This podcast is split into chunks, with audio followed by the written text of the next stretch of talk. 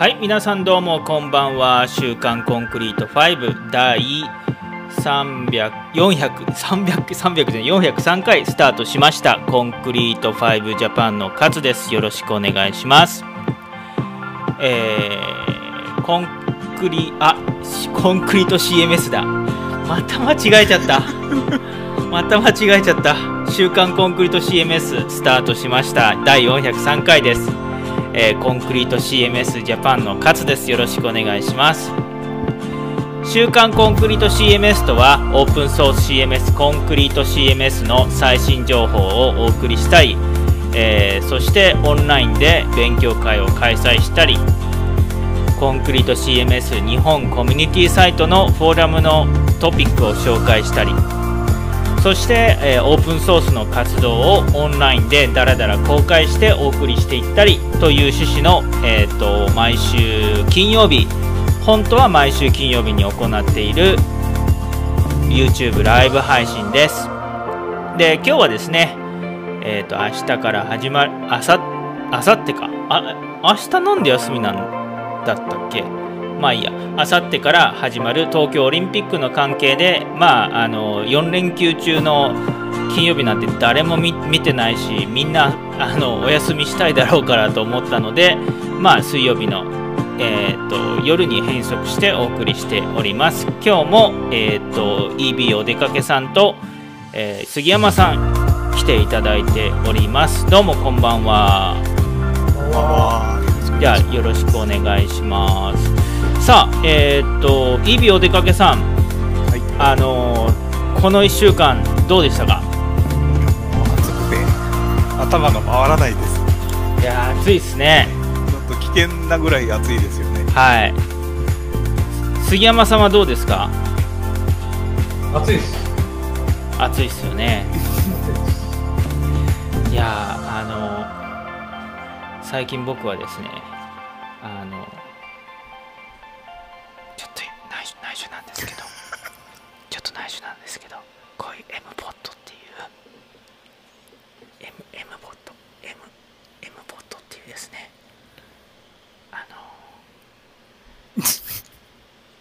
アマゾンから買ってねあの iPhone から遠隔でエアコンとかスイッチオンできるですねちょっとおやあの奥さんが近くにいるのでこそこそ話をしなきゃいけないんですけどそうですかはいちょっとあのそれで iPhone からエアコンオンにできるようになったんですよすごいですねいいじゃないですかいやいあ OK かないやイビオ出かけさんはこそこそひそひそ話しなくていいいいじゃないですか はいはい、えー、ということであのー、熱く熱くなってるんですけどまあ最新のテクノロジーをですね駆使をし駆使してえー、っと快適に過ごそうと改造計画をしている今日この頃でございます。はい。じゃあ、えっ、ー、と、その、あの、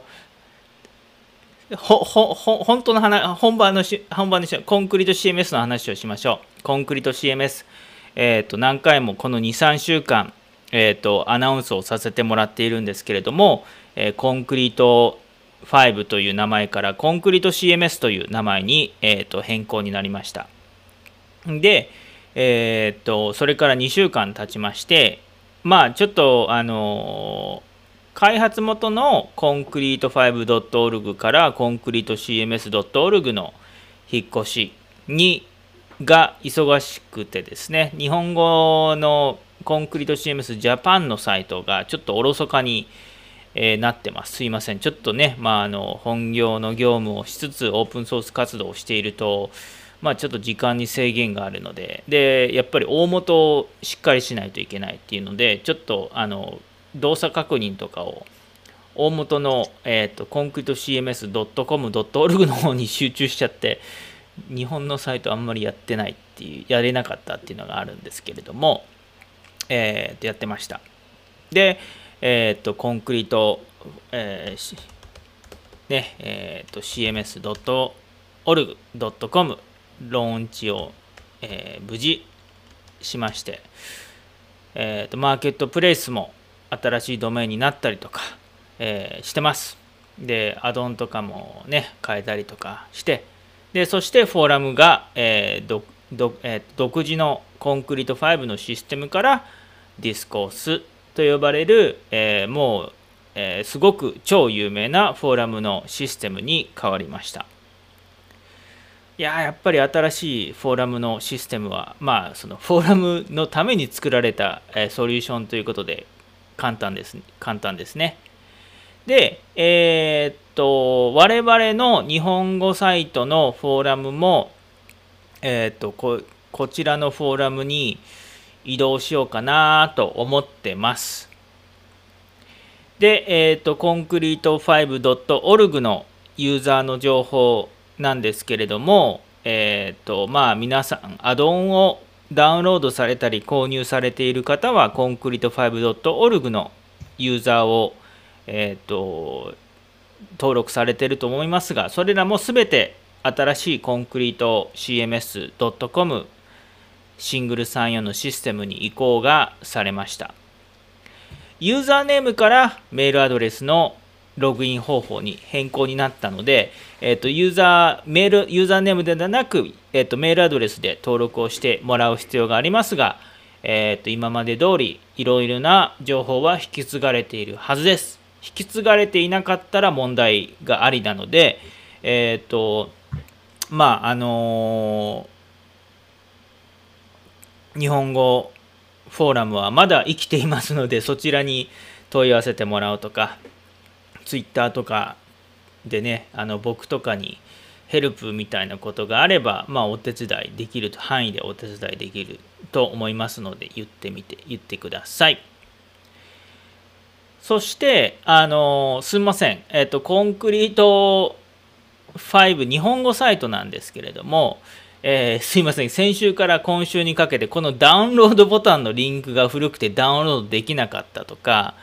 あのこのリリースノートのリンクも、あ、リリースノートのリンクまだ古い。あ、リリースノートのリンクまだ古い。すいません、リリースノートのリンクまだ古いわ。あで、あとあの、この過去バージョンダウンロードのリンクが古かったのを直しました。えー、Twitter とかでダウンロードできないっていうツイートをしていただいた皆さんありがとうございます。で、他にも、あの、絶対に、えっ、と、古いドメインのコンクリート 5.org の時のドメインのままで、えーリンクが貼られているところ、ここには随所各地に、えー、とあります。まあ、SQL で一括変換してもいいですけど、はい。で、えっ、と、フォーラム、昔のコンクリート 5.org、英語のフォーラムについては、フォーラムの日本語のフォーラムでも、えー、と紹介をしましたけれども、アーカイブドットえっ、と、アーカイブ .concretecms.org のドメインに行っていただくと、昔のコンクリート 5.org の時代にあった、えっ、と、フォーラムの記事、すべて見ることができるので、えっ、と、まあ、リンク切れとかがあれば、それを参考にしてみてください。で、えっ、と、先週から今週にかけてなんですけれども、あの先週はタウンホールミーティングポートランドラボスが、えっ、と、毎月1回行っているコミュニティ向けの YouTube の番組があります。で、えー大体ですね、僕はポートランドラボスの人たちと、えっ、と、あのそのタウンホールミーティングが終わった翌週ぐらいに、えー、とお話を定例をあさせてもらっていてまあいろいろあのコミュニティサイトのことであったりとか、えー、とコンクリート5のあの現状日本の現状とか向こうの現状とかを確認をし合ったりしています。でコミュニティサイトの、あの話まあそろそろ、まあ、コンクリート5のロゴまあ例えばね直近であればこのコンクリート5のロゴコンクリート CMS に変えたい変えたい変えたいから外ちょっとジャパンのロゴ作らせてとか、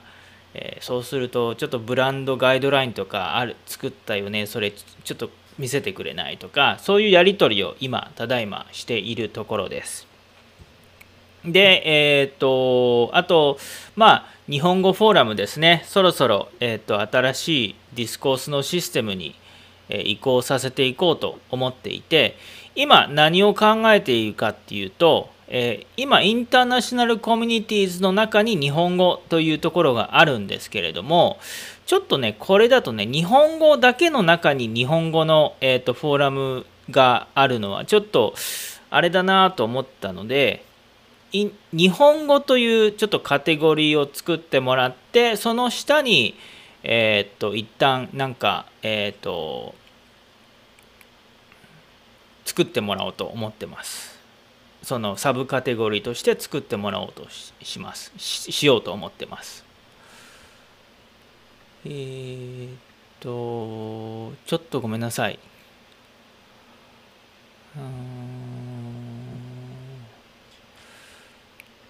はい。まあそんな感じで、えーっと、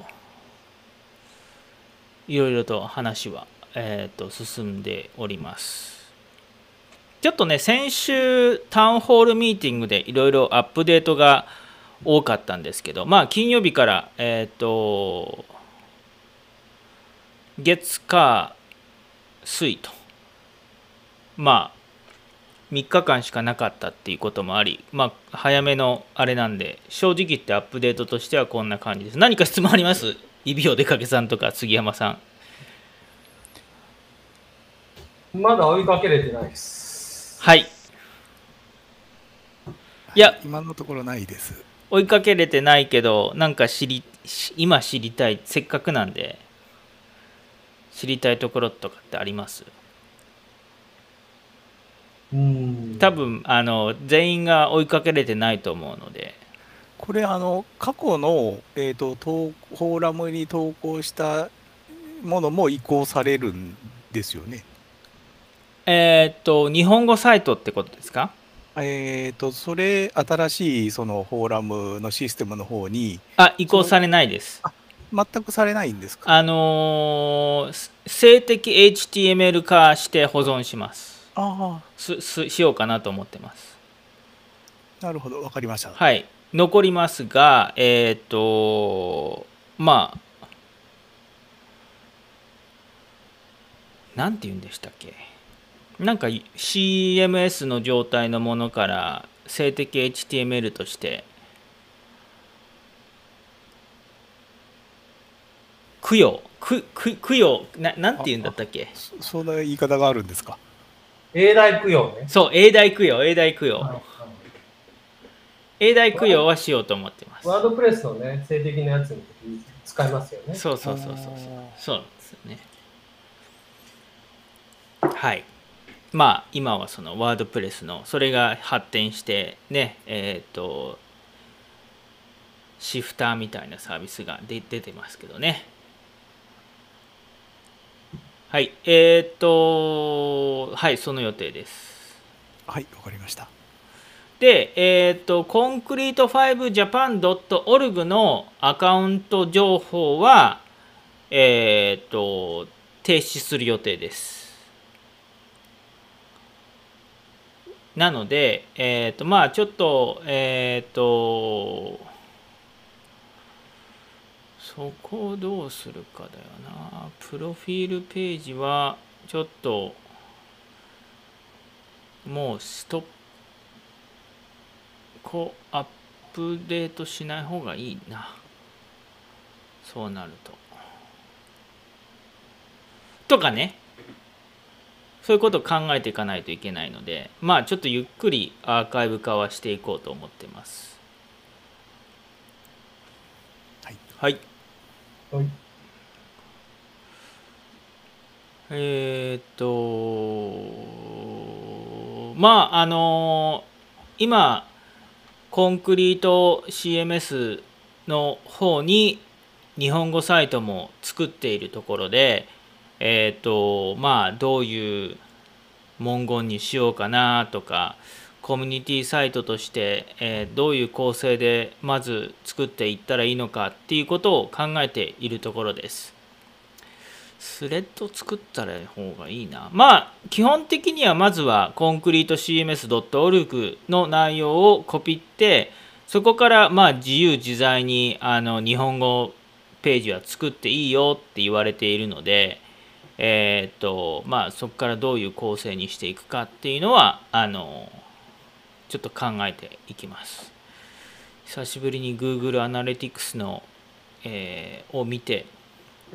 優先順位とかあのやっていこうかなと思っています。あのまあその本当だったら僕の個人的な Facebook のアカウントでもつぶやいてえっ、ー、と A ブログ CMS のあの方えっ、ー、と方からもコメントとかもらったんですけどそう本当にねこの コロナがなければこのた本当はコンクリート CMS って名前が変わる前に全国アンギャ全国アンギャってはほどでもないですけど勉強会を開いてそしてあの皆さんにコンクリート CMS の過去現在未来はどうあるべきかとかね熱く語りたかったんですけれどもまあそれもちょっと難しいので難しくはあるもののまあねそれをね YouTube で話話そうとしてもまあね難しいところもありますからね。あのやっぱりねあのイベントとか実際に人と会ってえっ、とお話をしてフィードバックを得るとかねそういう大切さを改めて感じている今日この頃でございます。であのまあ簡単に言うと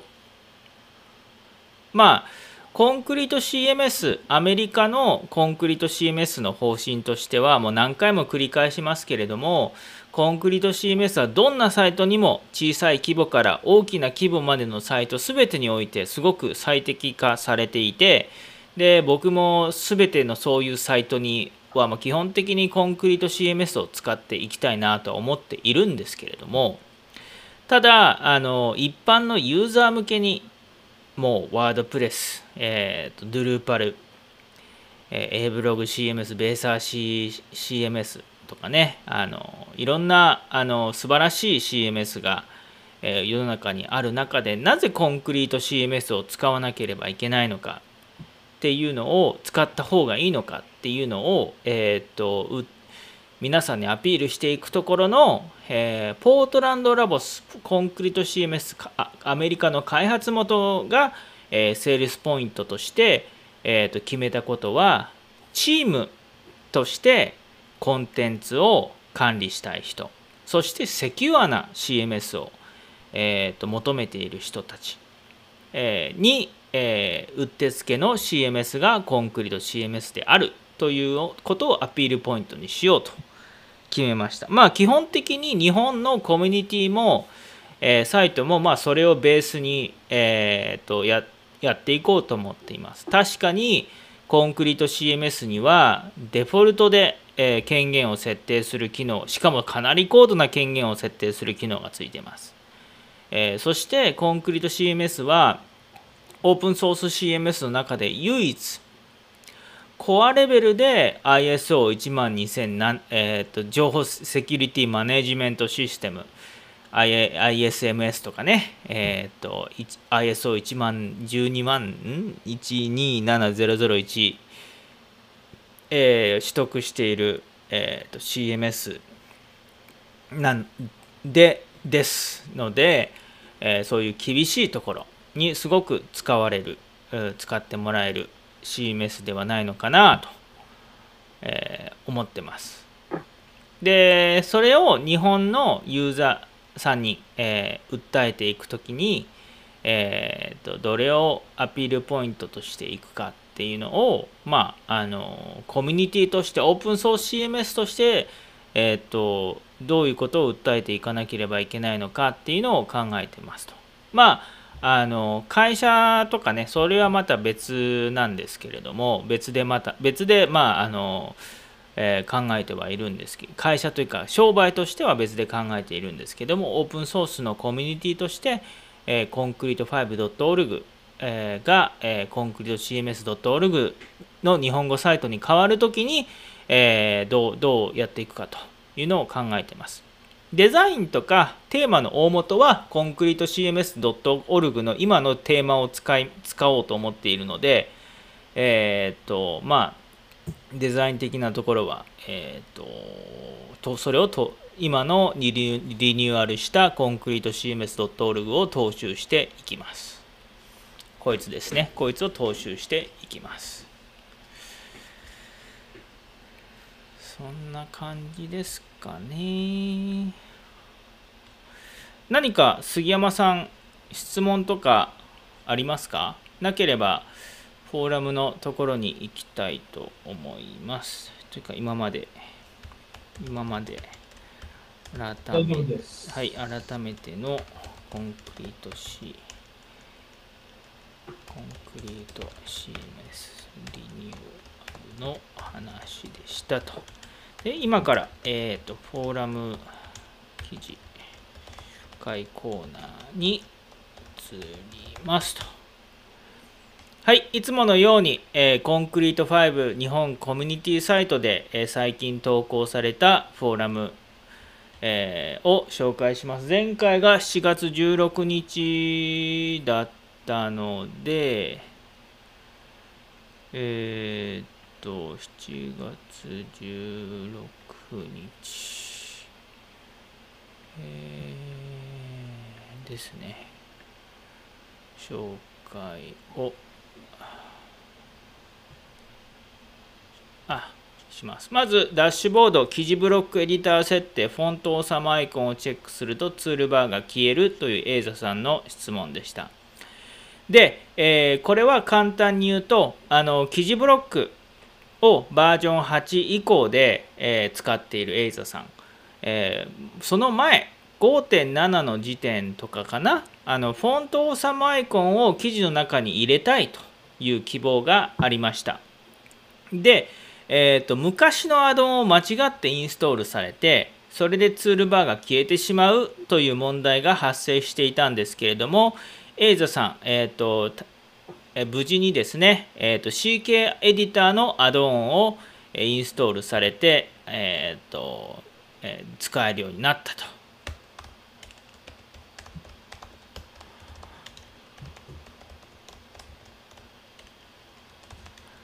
で解決できてよかったですと。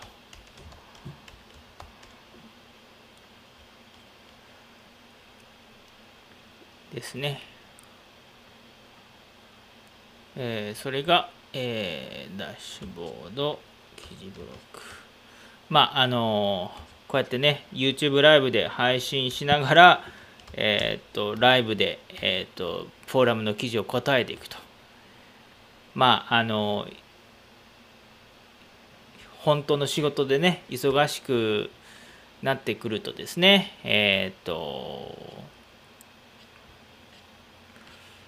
あんまりあれですね。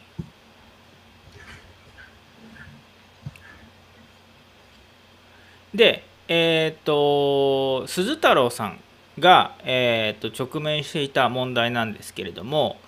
えっ、と記事ブロックで記事を更新あブロックを編集して記事保存ボタンをクリックすると何かエラーが表示されて、えーと保存ができないと。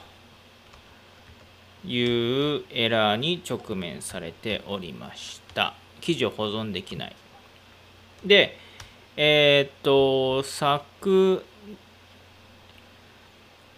サーバーの、先週の放送の時点でお使いのコンクリのバージョン、サーバーの種類をお伺いしたところ、えー、っと、まあ、桜のスタンダードで8.5.1をお使いとでその後自己解決されたようでですね、えーと、パソコンを変えて編集したところ問題なく編集できたと、えー、っとそれでですねあのセキュリティソフトが原因だったでした。セキュリティソフトのあの原因だが原因だったそうです。よければぜひともあの共有してもらえるとあのいいと思うのでちょっとそれをお願いしようかな。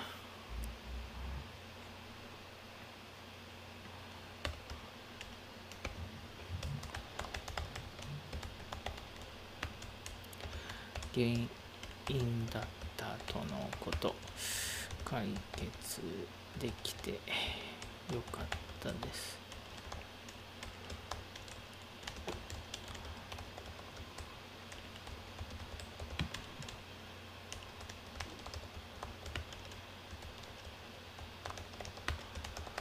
ソフトのどの設定がをしていたか。わかりますか？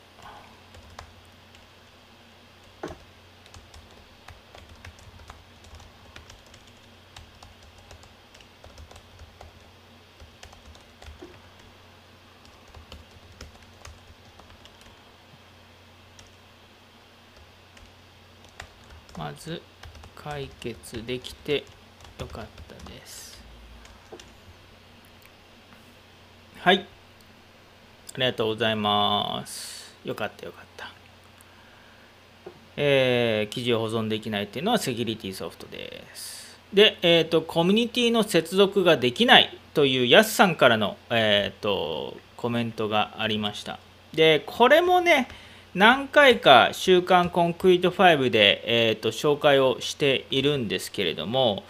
でえっ、とあのまあやっぱり皆さんお困りのようですねで,、えー、でこれだけ、まあ、あのコミュニティの接続ができない問題があるということは、まあ、何回も繰り返し紹介をさせていただいた方がいいと思います。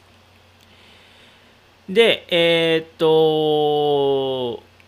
マーケット、まずですね、あの今日、えー、ポートランドラボス、あ、そう、これ、これね、ポートランドラボスとのミーティングであの話をしていたときに、えーと、マーケットプレイスの接続ができないっていうのは、まあ、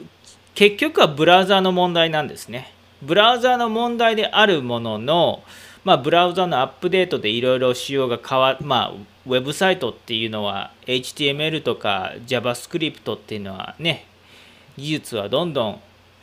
えー、っと進んでいきます昔はねフラッシュってのがね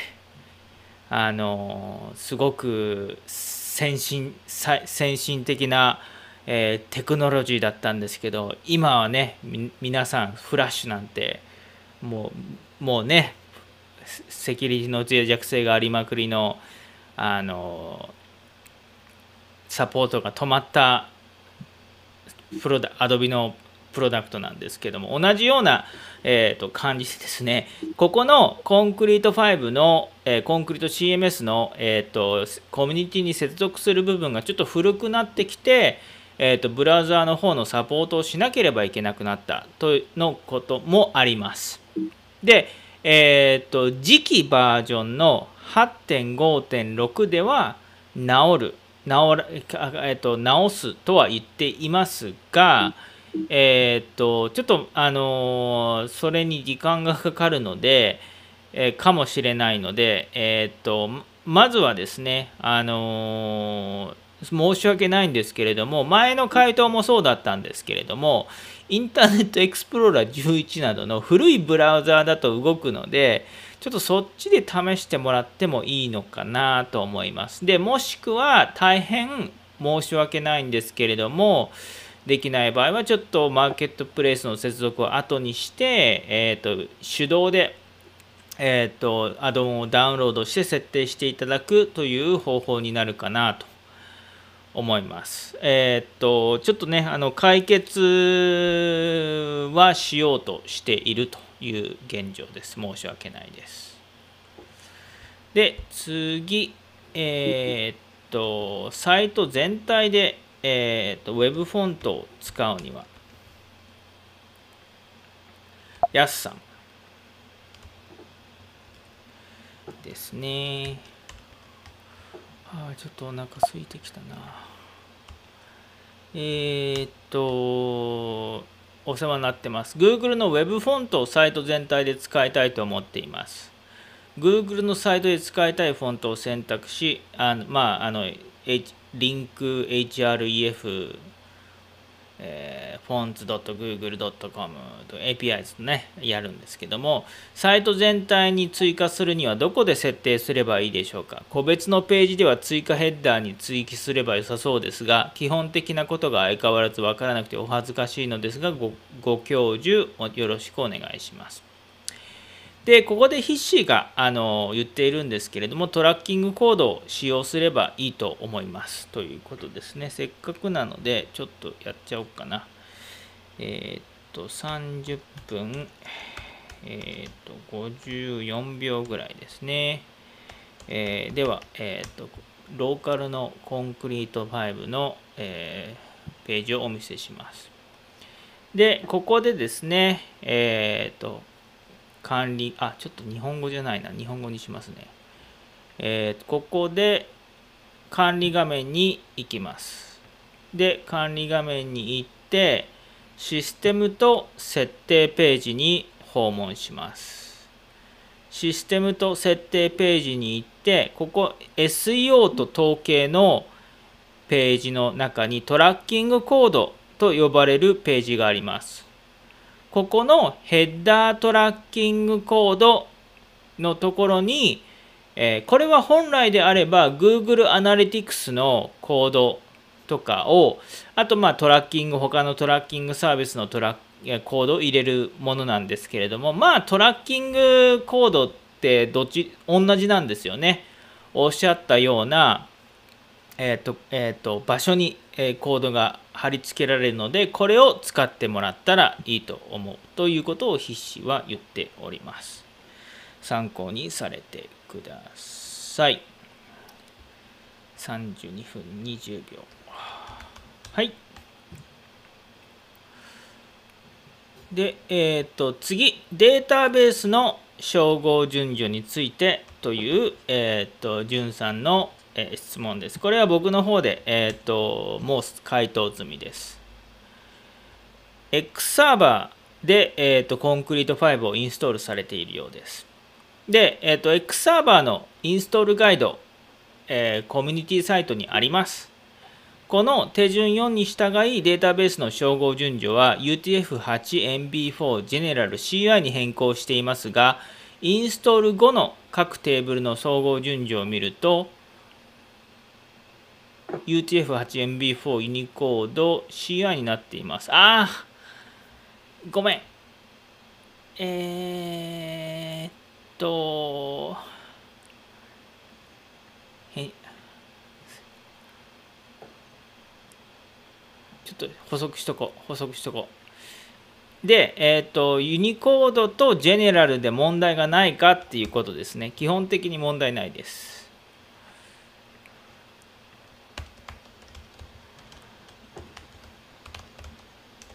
すいません、間違えました。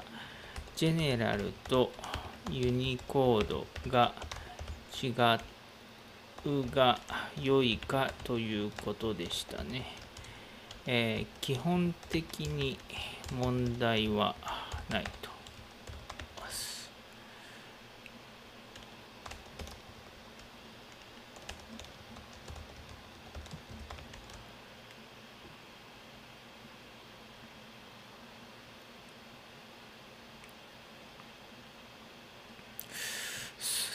ジェネラル CI とユニコード CI の違いって何なんだろう？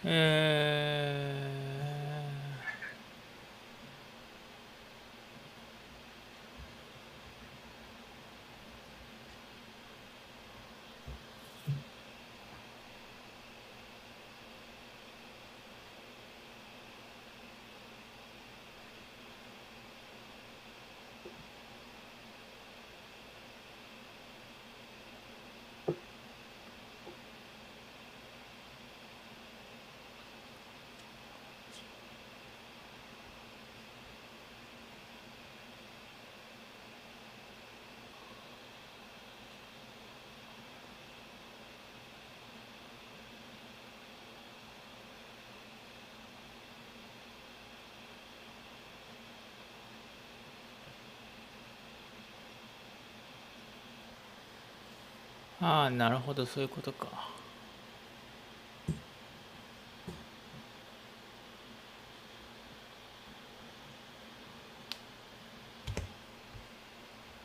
まあ特に問題はないっすね。コンクリの検索をあんまり使わなければちょっと確認しとこう。ちょっと確認します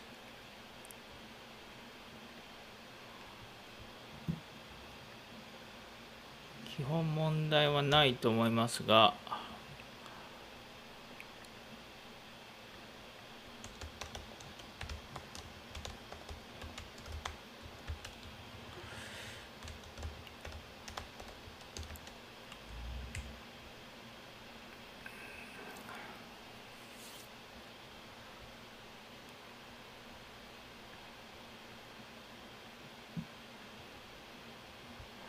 はい、えーそんな感じでございます。以上、フォーラムの記事を紹介をしました。えーと、まあ、そんな感じで、ちょっと先週ですね、あの、いろいろ、えーと、アップデートがありありまくって、えーと、2時間近くもう喋りまくったんですけど、今週は、ま、あ皆さん東京オリンピックをエンジョイしましょうっていうことで、えーっと、まあ、まあ、裏では動いてますよ。僕、裏では、あの、コミュニティサイトを新しくしたりする作業とかは、裏ではやってたりとか、えーっと、するんですけれども、まだ、あの、ポートランドラボスとも特にミーティングをしたりとかして、えーっと、えっと、コンクリート CMS.org のフォーラムのにも投稿したりとか、まあいろいろはしているんですけれども、えっ、と、まあ、えっ、と、放送としては、えーゆっくりとした週になっております。皆さんの1週間はどうだったでしょうか。まあね、あのこの4日間、何される予定ですか？イービーお出かけさんは。いやーあのちょおで EV お出かけなんでお出かけをしようかと思ってたんですけど いやちょっと東京の人数の増え方とか見てるとちょっと怖いなっていうのも出てきまして、そうですうね。ーんちょっと考えてるところです。まあソーシャルディスタンスをキープしていればいいんじゃないですか。うんそうですね EV, EV でお出かけなんでね あの人の集まるところに行かなければ良いのではないでしょうか。そこでキャンピングカーがあるといいなってところなんですよね。ね。キャンピングカーがあるといいですよね。まあキャンピングカーがあってもキャンプ場とかにねいっぱい人がいるとまたそれはそれで本末転倒なんでねあのまあすごいキャンプ場とかああいうとこ混んでるみたいですもんね。そうですね。まあ、あのーうちはあんまりこの4連休は、連休はない。あの僕のコンクリート、うちの会社は4連休なんですけど、えーっと、家業が連休じゃ、普通に仕事があるので、まあ、あの家族としては別にどこも行けないで多分だから僕も引き続きああのまあお仕事はできるだけしないようにしてただまああのパーソナルなことをしてまあ子供の、えー子供も夏休みをが始まったので、えーまあ家族サービスをするっていう感じになるなるでしょうかね。あそうですよ。あの生まれて初めてつ子供が通知表をまあ小学校1年生なので通知表を持って帰ってきましてですね。おおあ通知表を見る立場になったのか俺は。と そうですね。今まで通知表とか成績をねあの結果を見るだ立場だったんですけれども。うん。であとあのまあなんだかんだなんかなテストってわけじゃないけどねあのしえーっと社員を採用する時の面接をちょっとやったりとかね。あのそういう評価をする側にも立ったことありますと。でえっ、と最近ニューだったのは評価する側でも評価される側でもなくあの評価されたものを見る見る人みたいな、なんかあの、はあ、これが親の気持ちなのかっていう。なんかねはんなんか親になった実感があの違うレベルでありましたね。ああ。はい。そうですね。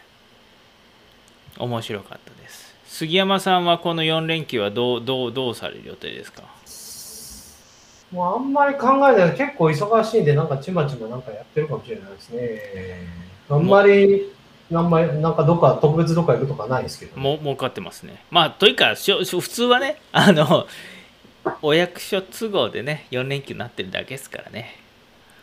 そうですね、それほどサッカー見たいぐらいですね、オリンピックのね。ああていうか今サッカーあれ今サッカーっすよね。そうですね。女子,、ま女子サッカーやってますね。あ、女子はまあそうでも、たちらっと追いかけて見るぐらいですけど、はい、はい男子は生で見たいかな。なるほどなるほど。コンクリのね、このサイトもちょっと追っかけたいんですけど、なかなか、なかなか忙しく。いえいえいえいえ。あの皆さん僕もねあの東京オリンピックはまあまあ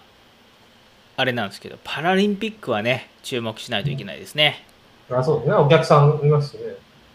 まあお客さんというよりまあサポートしてるはアスリートですけど。い。はい。でまああのはい。あの伊藤智也選手がもうすぐ本番なのでな ほんでも本当どうなるんだろうね。あのいろいろ。いやー微妙っすね。あの選手の人は出たいですよ。で、あの僕も元陸上の選手でえーっと一時期は全国大小さい頃は全国大会とかに出ていたのでまああのもしかしてオリンピックに出れるかもと一瞬本当に本気で思ってた、えー人だったので、えーともうそれはまああの大きくなっていくにつれて実力の差を知らしめられたので、えーうんあの当時は胃の中の蛙大会を知らずだったなっていう感じなんですけれども、えーっとでもすあのその人たちにとっての、えーオリンピックはもう絶対やってほしいですね。うんで観客も入れてほしいです。えーっともちろんコロナかといってあのコロナの心配をしていないわけではないですみんなあの選手の人は。ただ選手の人の気持ちを代弁するとえーっと絶対に観客を入れて、えーっと大会をやってほしいです。そうですね。はい、あのただす僕自身もそれであのやれと言ってるわけではないこの 東京の本当にあの第5波を考えると、まあ、むず難しいのはしょうがないのかなとは思うもののまあ、今のでも報道は意味ないですよねうん。感染者をもう数えてもしょうがないじゃないですか。重症者と、ね、あれだけそうなんですよねあとまあまあまあまあまあそのまあいろんなあのこのこの「週刊コンクリート5」は別にコロナの話をするわけでもなくただねコロナコロナのコミュニティサイトをコンクリで作るとかねそういう話だったらまた別になってくるんですけどねうん。もうセキセキュアでセキュアなねチームチーム向けのサイトを作りたい場合はコンクリいいっすよ。ね。まあそれはそれで、えっ、とそうしコロナワクチンの予約サイトとかエクスプレスで作れるんじゃないかとかね。思ったりとかしてね、あのまあ、コンクリート5の拡散でいうと、今度まあマニュアルを作る体系がきっちりなったり、やっぱり自分の便利さも含めて、やっぱり権限関係の話を、ちょっとやっぱり、うん、もうもうちょっと自分ででもいいですけど、頑張って作れるのが欲しいですね。まあすまあそうっすねあの権限うーん権限はねあの闇が深いですうん、なんですけど、売りの一つでもあるじゃないですか。まあそうなんですよねだからただねそれをするとなるともう本当に大企業さんで部署が変わってとかイントラサイトで部署ごとにあの何か情報発信をしたいから部署部署ごとに権限を分けるとかそういう感じですかねいや、まあ、あの、お客さんと例えば作り手とかう、ん例えばデザイナーとコンテンツだとか、いろんな考え方がある。まあそうですねはい。まあでそれで僕が思ってるのは、まあ、まず最初に一つの形型を作って業種かその制作スタイルかが分かんないんですけれども一つの型を作ってその型だけに集中して権限をマスターしてみるっていうのがいいかもしれないですね。うん。まずそうしないと、えっ、と、ちょっとコンクリート5の権限の仕組みはフリーダムすぎるので、どういう設定もできちゃうので、えっ、と、限定をして、それに集中してやった方がいいかもしれないですね。まあ、 for example があれば、他の人もわかるとは思うんで、あまあ、その for example っていうと、ああ、そうか、でもそれは設定の手順だもんな。僕の昔のブログ記事でどう設計をしていくべきかっていうのは書いてるんですけど、それは for example じゃないもんな。まあ、あの、具体的な事例を決めてやるぐらいですかね。でもね、それね、YouTube、ジジレンマがあって YouTube で一応作ってたりとかするんですよね動画で、ただその動画になると2時間ぐらいになっちゃうんですよ。そうですね。あと、YouTube やっぱ検索に引っかからないかうん。いやえーまあそうですね。ら、うん。2時間ぐらいの分量をテキストにするっていうとすごいまたこ労力かかっちゃうからな。でも、結構それ大事だと思います。まあそうですね一応本に書いたっけ？どこ本にで本は多に書いた少あったと思いますよ。まあ、どういうふうに全部を網羅する必要はないとは思うんですけどね。そうでいやまあそうなんですよね全部網羅する必要ないと各機能、書き出すときりないでしょ。うん、各機能を個別に紹介をすることはできるけれども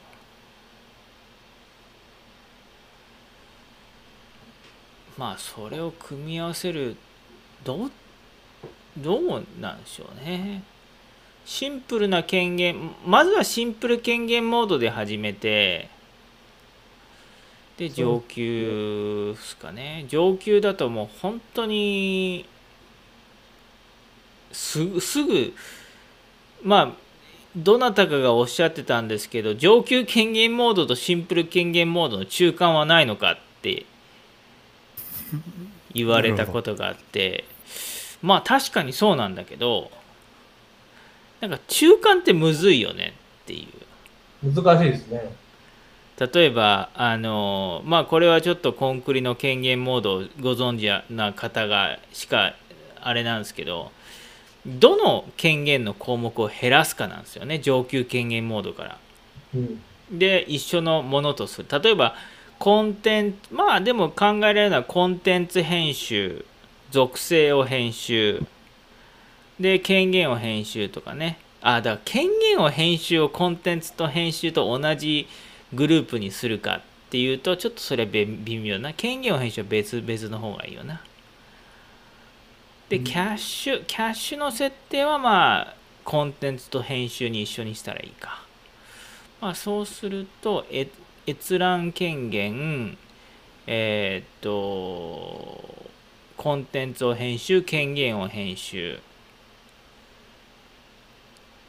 ページの移動、削除も編コンテンツを編集に統合したらいいか。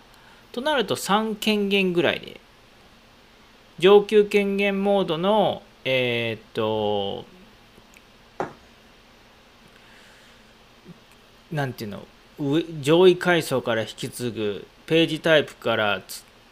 の権限を使う手動っていうコンセプトはそのままに多分ね、体系だって説明しだすと、多分本当にキリがないので、うんただ、その例えばワードプレスであのできない、あの、まあ、あの、個別の説明でもいいんですけど、まあそういうのが引っかかってくれば、まあなんかこう興味は持ってくれるんじゃないかなと思うんですけど、例えばま特定のページに関して、この人しか触れないとか、このグループしか触れないとかっていう、あはいはいはい。まあそのあつまりあなるほどですね。あの、はい本当に本当にそういう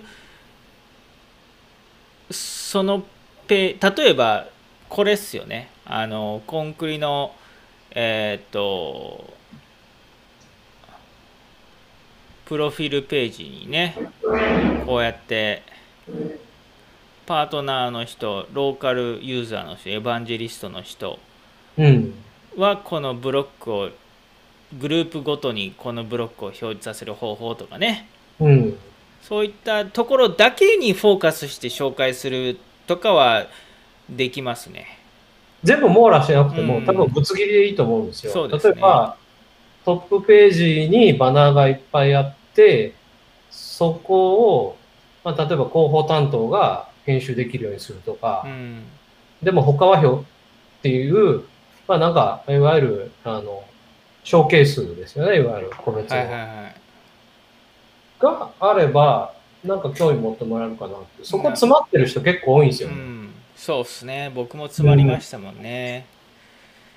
で、あの逆にそれができなくて、なんか他のだったらできるのかなって言って探してる人は結構いるのかなとう思うんですよね。ん、なるほどなるほど。わ例えば、あの、えっと、某ショッピングモールなんかやった時に、はいそ。の、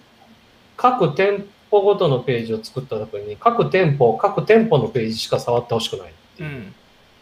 のをやろうと思ったら、ワードプレスだと積むんですよ。はい。あの、最悪マルチサイトにしたらできないことはないんですけど、はいはい。えーっと、めちゃめちゃややこしい。そうですね。で、まあ、あの、なんちゃって権限設定でやったとしても、他の人が足した、追加した画像を消せてしまうっていう、うん。っていうとこだとか、割かし積むこと多いんですよ、なるほどね。うん。それって結構このレベルのそういう CMS でできるの意外に少ないかなと思うんですよね。そうですね。うん。まさに今のアピールポイントですよね。だから、あのショッピングモールとか、えっ、と、しまあ、商工会議所とか団体のサイトとかね。そうですね。まあ、例えば、お同じ視点でも部署ごとにページがあって、うん、その部署は部署のページだけはいじれるようになってるとか。そうですね。はい。まあ、そういうことでも結構詰まったりするので、うんなんか、いわゆる、えっ、と、普通の CMS とか他他のワードプレスとかだと、いわゆるこう、できないのって言われちゃうっていう、はい。そういうのに。うん。いや、できないんですよって。うん、消せちゃうんですよっていう。ううんん。ですね。はい。うんなんかその辺がなんかうんまとまって引っかかってくればなんか、うんなるほど、こんなのできんだっていうふうになるかな、うん。とか思ったり結構説明すると、それで、あじゃあコンクリにしてみようかなっていうのは、リアクションはあるんですよ。うん、それで作品には上げてないですけど、代理店が入ってるので、うん。まあ、やった仕事もあるのあるので、あなるほど、それができるんならっていう話で、まとまった話とかもある。んで、それをどうやって。コンテンツにまとめればいいのかなとはちょっと思ただぶつ切りでもいいのかなっていう。まあでもその今さっきえっ、とちょっと言ってたようにそうっすねこういうことができますっていうのをちょこっと紹介してもいいですね。やりというかやり方でもやり方でもないですねそれだと。あのもちろんやり方かもしんないけどそのユーザーによって表示されるやつを変えれますとかうん。そのページ所有権限にページ所有者っていう権限ができあるからその 100, 100ユーザーに対して100ページ違う権限を自動的に作れますとか所有者に応じてとかファイルもななんか知ってる人があんまり説明しすぎるとわわわけわかんなくなる、うん。なんかそのワンイシューの流れが見えると、うん。ああなるほどそういうことかっていうふうにちょっと理解してもらえるのかなっていうそうするとなんかなんかいい感じのユースケースが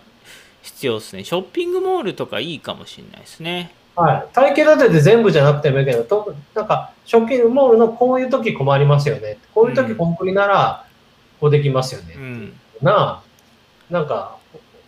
サンプルが、あの流れが分かると、なるほどねそういう短いセンテンスでいいような気がするんですよね。うんうんうん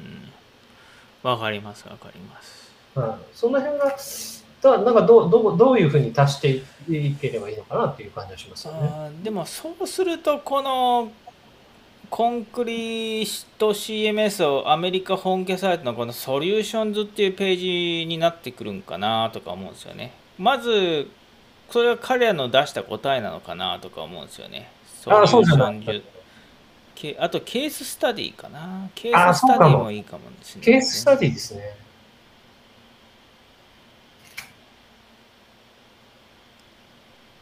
これは実例ですか？これ実例ですねあ、実例ですか。うーん。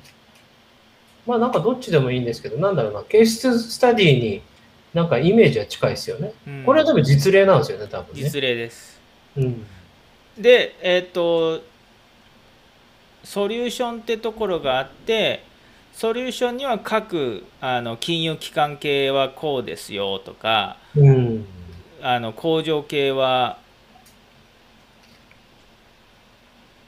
あこうですよってわけもあんまりないかこれ結構まとまったソリューションなんですかね、多分。うん。ショーケースに近いですかね？じゃないんだ。いやこれはショーケースよりはこれはあの産業別にうん。まあでもショーケーこういうの使ってますよと。うん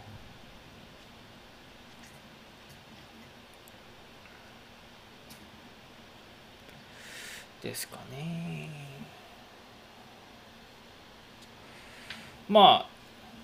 今だからちょうどコンクリート CMS の日本語サイトを作ってるところなのでそのページ構成とかうん。をどうしていくかでえっとアメリカの場合はちゃんと .com と .org を分けているんですけれどもまあうん日本語はえっと .org を日本語化っていうのが中心だけれども .com の内容もちょこっと入れていくみたいな感じになってくると思うんですよね。まあまあざざっくり言うと今のコンクリートジャパンドサイトと全く同じようなことでまあスタートするんだろうなと思っているので。ああのあとただ今ちょっと杉山さんからヒントもらいました。だまあからなんでもなんかちょっとしたこと協力しますので。いやいやありがとうございます。なんかその、なんかね、内容書くのとかでも、なんかそういうのが、自分自身もなんかど、どこに書いてるまあ、自分のところに書いてたりはするんですけど、はいはいはい。まあみ、みんなが共有できるところにある方がいいかなっていう。そうですね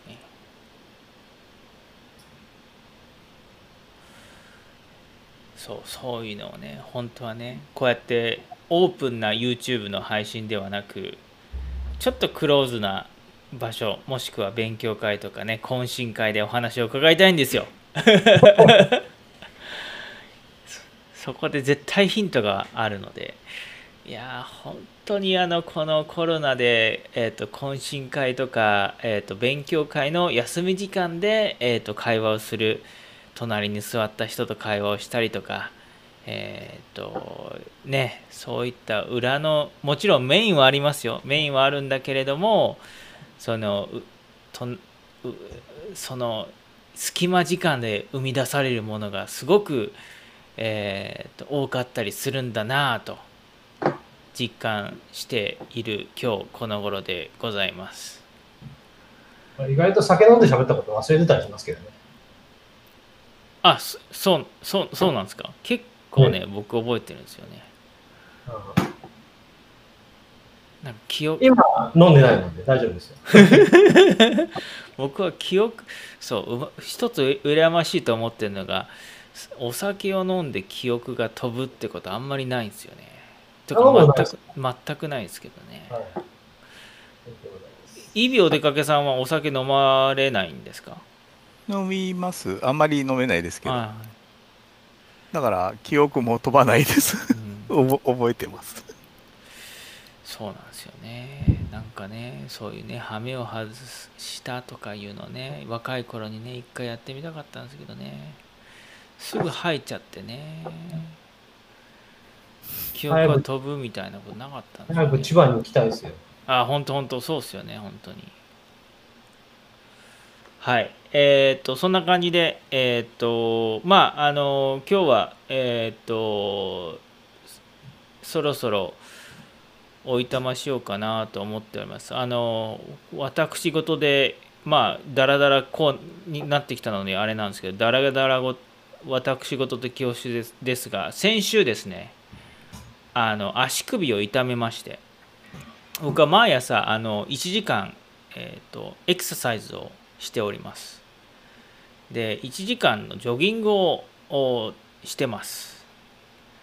でえっ、と1時間まああの特にこの新型コロナになって、えー、と巣も巣ごもりになった。あとやっぱりその免疫力をつけたいと思ったまあこれも何回か言ってるんですけど、えーつけたいと思ってやってて。でだんだんと距離数がの伸びてきてですね、えー僕はストラバという、えー、とランニングサイクリング登山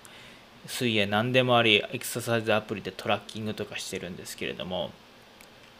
今年ね去年はね1500に2000キロかな走ったんですね。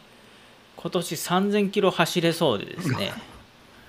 えーちょっと3000キロ走るためにはですね月間250キロ走る必要がありましてですねちょうどだだいたいねあの平日1 2 3キロ走ってると達成できるんですよ。で今ねちょうどねあの達成できそうなんですよね。ただ先週4日間足足首を痛めてしまって。でも久しぶりなんですよ。1年半ぶりぐらいに足首痛めまして。それはどうされたんですか？いや単純に走りすぎですああそういうことはい、ですか、何もあの足をくじいたとかそういうのではなく足に負担がかかりすぎて えー、と足が 足を痛めたっていう、えー、と走りすぎです。でもねこれね僕が、えー、とこれ今の僕が1 5キロ太ってた時はもう本当に34ヶ月に1回足足首痛めてたんですよ月間100キロ以上走ると足首痛めたあ痛めてたんですよ。15キロ痩せて、えー、と月間250 200キロ超えても足痛めなかったですねこの1年半。それだけ負担が違うってことですか？全然違いますよ本当に。あで、えーちょっと調子こいて250キロ走り始めたら、えーあまあでも1年半持ちましたね。でえーっとちょっと痛めたのでえーっとあの走るランニングスタイルを変えまし変え始めまして今。かかと着地走法からですねフォアフットスタイルというあのつま先から着地をして走るというですねランニングフォームに変えてエクササイズスタートしました今週から、えーフォアフット走法はですねつめつま先着地はですねあのふくらはぎにめちゃくちゃふくらはぎの筋肉めちゃくちゃ使って今ふくらはぎ筋肉痛しまくりなんですけどえーっとスピードが上がらないですけどでそれで今やろうとしてます。あのマラソンの日本記録保持者の大迫傑選手もそのフォアフット走法で、えー日本のマラソン選手はあんまりフォアフット走法しないらしいんですけど、えー先々週23週間前に見た、えープロフェッショナルに出演していた大迫選手がフォアフット走法をしているというのを見て、えーといえーとそういうミーハーな、えーいろんな、えトレンドにすぐ影響されてしまう優柔不断な勝君はよし俺もフォアフット走法だと,、えー、と思ってですねやっているという次第でございます。えー、ダメですね。はい。あのまあでもそれでですね、えー何を何をそれを長々長々とやって言いたいかっていうと、まあまだ9時20分ぐらいなんですけど、えー、と明日は、えー先週4日間、えー、と火水木金と4日間え火水木金かな？4日間走れなかったんで60キロ分走ってないんですよ。先週。なのでえーっとえっとストラバのえっとあれでプロフィールでナイキランクラブもやってるんですよね。えーっとなんだったっけな。そう。えっ、と、マンデー、チューそうそうそう。まあ、月か、水、木、金、3日間か。水、木、金と3日間走れなかったんで、約40キロですね。先週走れなかったんですよ。だから40キロ分を挽回するために、まあ、休みだからちょっと、明日の朝、えっ、と、ちょっと余分にあの走ろうかなと思ってまして、明日からハーフマラソン2日間ぐらいやってみようかなとか思って、すごいですね。いやいやいやいや、いつも13キロ走ってるんで、13キロを、えっ、と、プラス7キロぐらいゆっくりめのスピードでやろうかなと。そうするとですね、この、えっ、と、暑い時に、ね、走るとね、やばいっすよ。うんあの、えーこの26、7度でジョギングをすると、もうあの慣れてない人はやめすぐやめておいた方がいいです。えっ、とですね、もう30分走ると、僕1キロの汗をかきます。で、えーそう30分走っただけで一体重計ビフォーアフターででですねあまあ太ってた時なんですけど測ったら1キロ減ってるんですよつまり30分さもう本当走る前と走る後ですよ。30分つまり1キロ分の汗をかいてるってことなんですよね、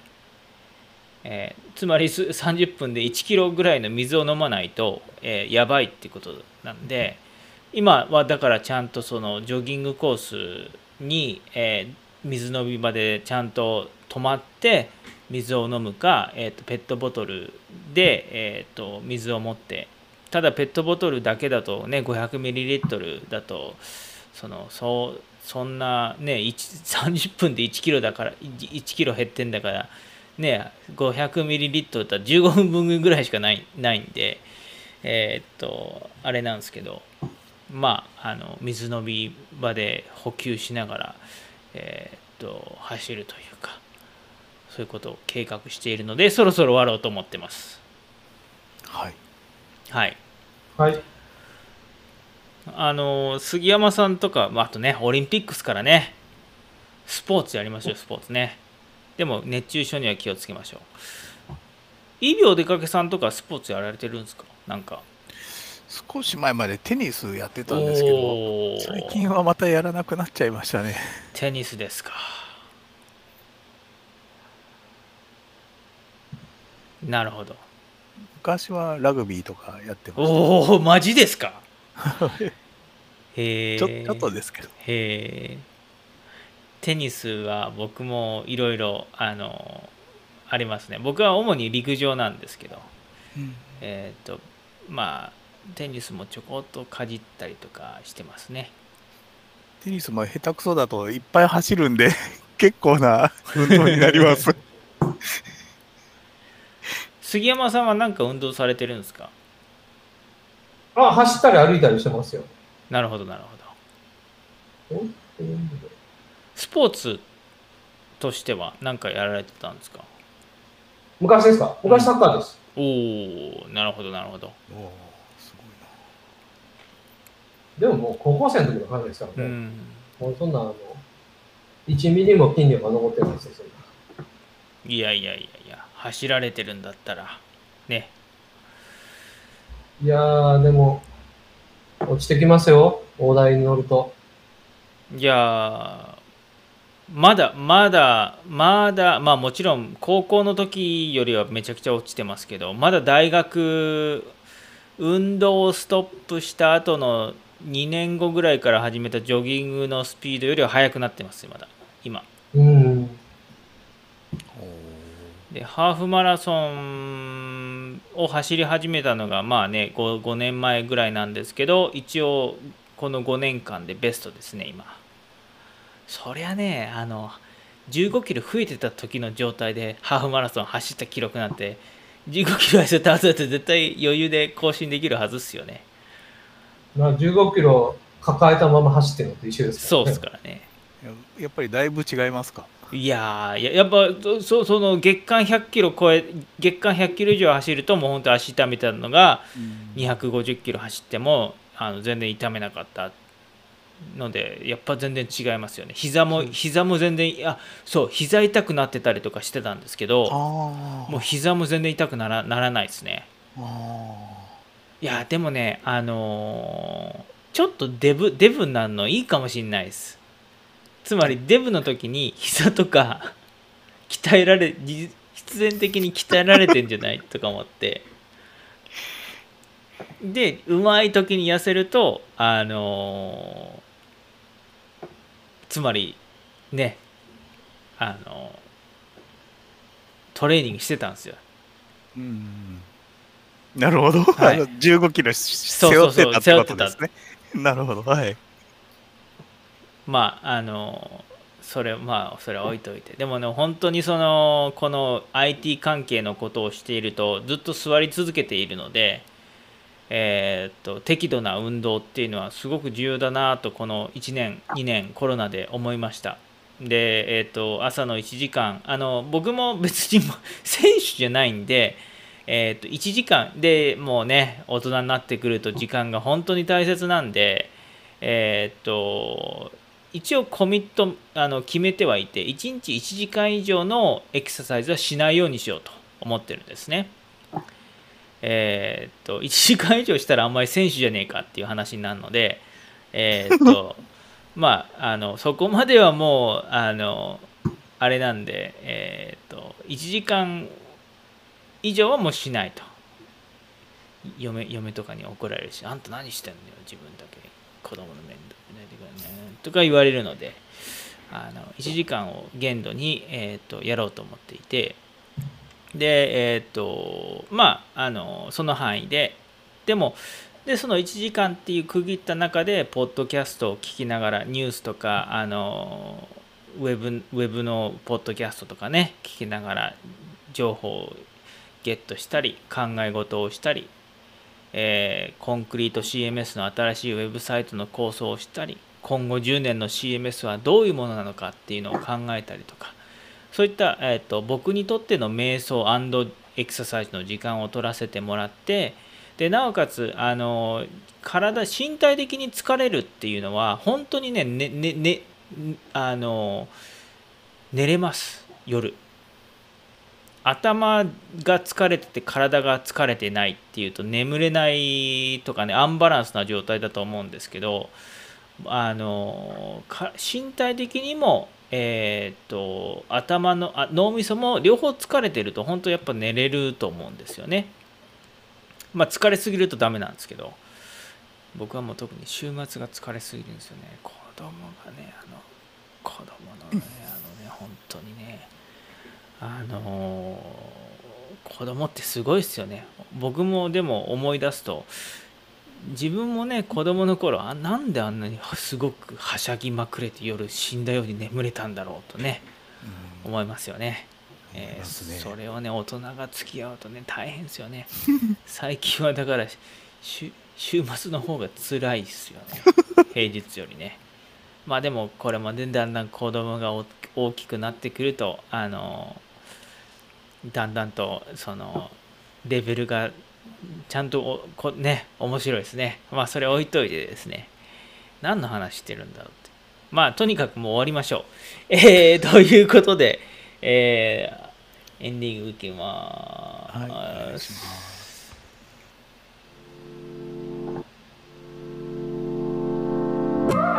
はい、え刊コンクリート5第403回です今日は2011年7月の21日となります。あえっ、ー、とですね来週婚活です。えー、っとちょっとですね、えー、8月第1週の金曜日は木曜日に移動させてもらおうと思っていてえー、そうなるとまあ皆さん翌日まだ会社があると思うので、えー、と婚活をしてもあれかなと思ったので、えー、と来週婚活をさせていただこうと思っています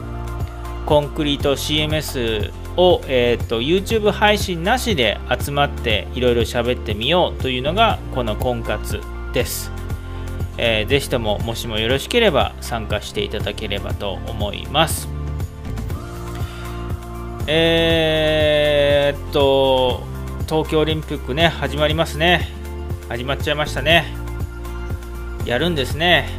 そう、あのさ、あの、ウガンダ人の人が、